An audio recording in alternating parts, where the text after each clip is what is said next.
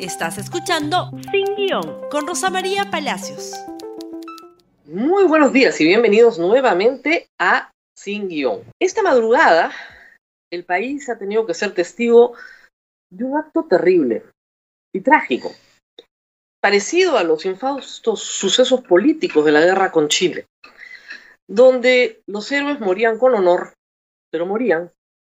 Las eh, batallas se peleaban con valentía, pero las guerras se perdían. El Perú está enfrentando una de sus peores crisis y lo hace de manera conjunta con el resto del planeta. Tenemos más de 40.000 muertos, acercándonos a los 50.000. Se proyecta una duplicación de ese número para fin de año. Estamos en la peor crisis económica desde la guerra con Chile. Se necesita unidad, se necesitan respuestas democráticas, se necesitan, por supuesto, cambios de estrategia. Lo que el Congreso ha hecho ayer y hoy, en esta madrugada, al censurar al gabinete cateriano, es consolidar un acto casi, sin casi, delictivo, un acto de extorsión y de chantaje, no motivado por los trágicos sucesos que vivimos, sino por intereses económicos.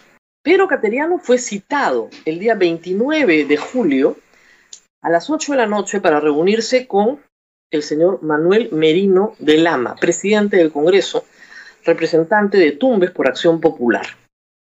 En esta reunión, Merino le dijo con absoluta claridad que lo iban a censurar si es que no cambiaba al ministro de Educación. Pero Cateriano, que es un hombre de honor y que es un demócrata, sabe perfectamente que no puede someterse a un chantaje.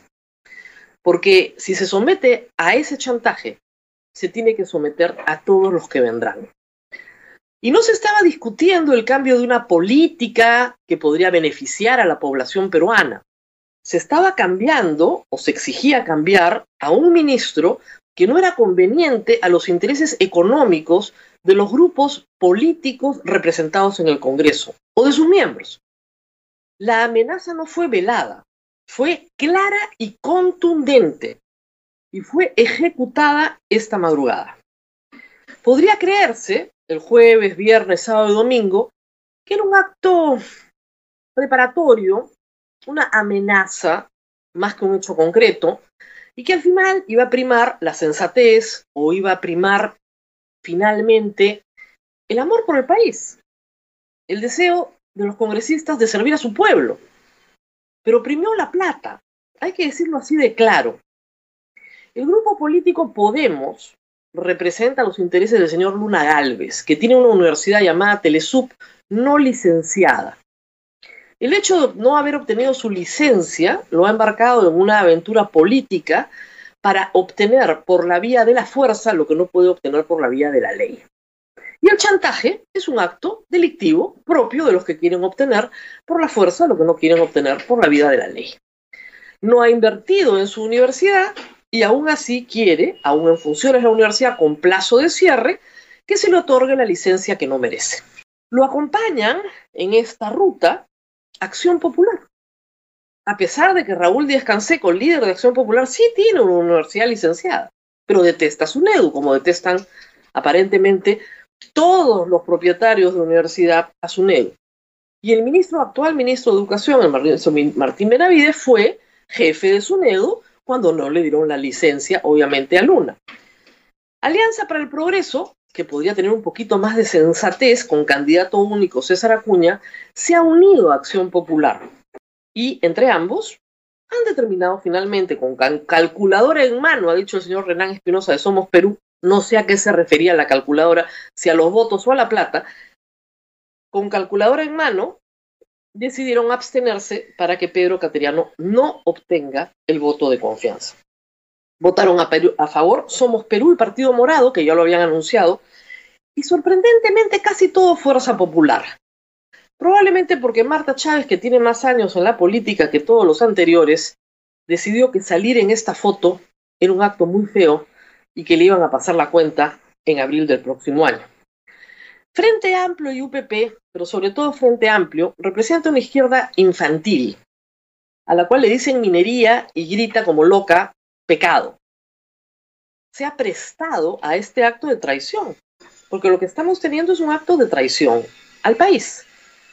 Se ha prestado a hacer comparsa en un acto de vil chantaje. Si lo sabían o no lo sabían, pues a esta hora ya lo saben. Y ya lo saben porque el presidente del Consejo de Ministros, en la madrugada, al cierre de su presentación, sin mencionar a Merino, dijo que había sido víctima de un chantaje. Y nótese que durante toda la presentación de los eh, parlamentarios que debatían, le pedían una y otra vez a Pedro Cateriano que dé un gesto. Esa era la palabra clave de la omerta, de un gesto que era mandarles a decir que iba a votar al ministro de Educación. En medio de esta crisis nacional, se pusieron a jugar las cabezas de ministros en el Congreso para obtener un beneficio personal. Esto es una vergüenza. Nos debe llenar de pena y de temor, porque esto desprestigia a la democracia y demuestra la gravísima irresponsabilidad de un Congreso que se comporta de la misma manera que el Congreso anterior. FREPAP demostró lo que es, lamentablemente, un grupo religioso, teocrático y fanático. UPP, como dicen algunos, quiere ponerse a la izquierda, pero también está más cerca de Podemos de lo que uno podría esperar, y por supuesto Acción Popular y APP. Entre ellos, simplemente decidieron el destino de un gabinete que había presentado un programa de gobierno de tres horas y media, detallado, que buscaba sacar al Perú de un hueco, de un hueco, de un abismo inmenso en el que se encuentra en este momento. Un plan orgánico, un plan bien presentado, bien evaluado, sobre el cual podrían ustedes discutir aspectos de detalle, pero que era perfectamente consistente con sacar al Perú de la situación en la que está y de eliminar el riesgo sanitario. No han perdido tiempo. Inmediatamente el señor Merino ha emitido un oficio al presidente de la República diciendo que la confianza ha sido rechazada. Nunca en la historia del Perú ha sucedido esto, hay que recordarlo, ni con el Congreso Fujimorista. Nunca ha sucedido esto. Y el presidente de la República no tiene más remedio que aceptar la renuncia de Pedro Cateriano y de todo su gabinete, porque es la crisis total del gabinete. Gracias a una sentencia del Tribunal Constitucional, todos los ministros pueden quedarse en su puesto, no tienen que irse. Lo que se necesita es nombrar a un nuevo primer ministro. Y se necesita también una respuesta política de Martín Vizcarra que salga a responderle al Congreso en los términos del chantaje que se ha planteado. El ministro de Educación tiene que quedarse. Si no lo van a hacer primer ministro con cartera, Augusto Álvarez sugiere que se haga el ministro de Defensa, el señor Martos, ministro con cartera, y se nombre ministro de Defensa a Pedro Cateriano. Esa es una respuesta política, contundente. Y que, por supuesto, no se vaya a pedir la investidura en los próximos 29 días. La Constitución da un plazo de 30 días.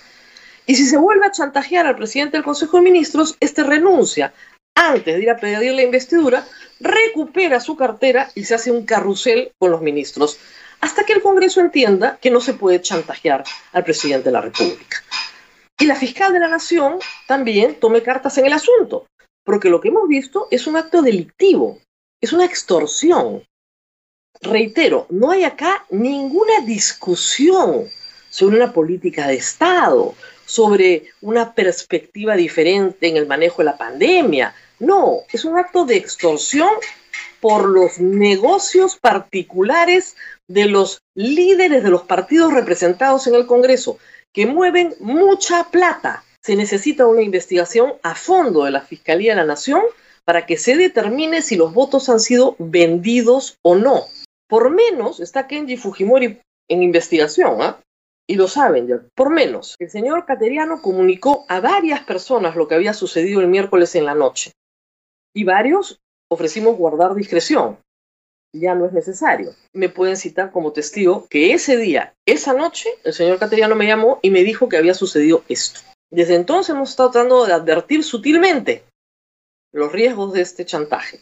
Ya no estamos comprometidos a guardar el secreto y por lo tanto la fiscal de la Nación tiene que saber qué es lo que ha sucedido y qué medidas va a tomar frente a lo que considero un acto delincuencial por intereses particulares en medio de la peor crisis sanitaria del Perú.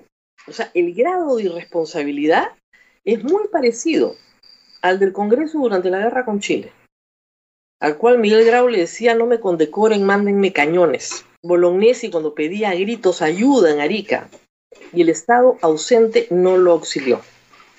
Todos nuestros héroes sabían que iban a morir y aceptaron morir antes de perder el honor. Y es muy importante para un hombre político tener honor, cosa de la que no saben nada en el Congreso de la República. Pedro Cateriano se va, yo espero que se quede como ministro, pero se va con honor. Sabía perfectamente lo que le esperaba. Cumplió al detalle con el encargo constitucional. Igual lo mataron. El Congreso cree que ha ganado una batalla, pero créanme, señores, no han ganado ni remotamente la guerra. Nos tenemos que despedir en este día lamentable para la democracia peruana. Nos vemos nuevamente mañana. Por favor, compartan este programa en sus redes sociales para que nadie olvide lo que sucedió esta madrugada en el Perú. Suscríbete para que disfrutes más contenidos.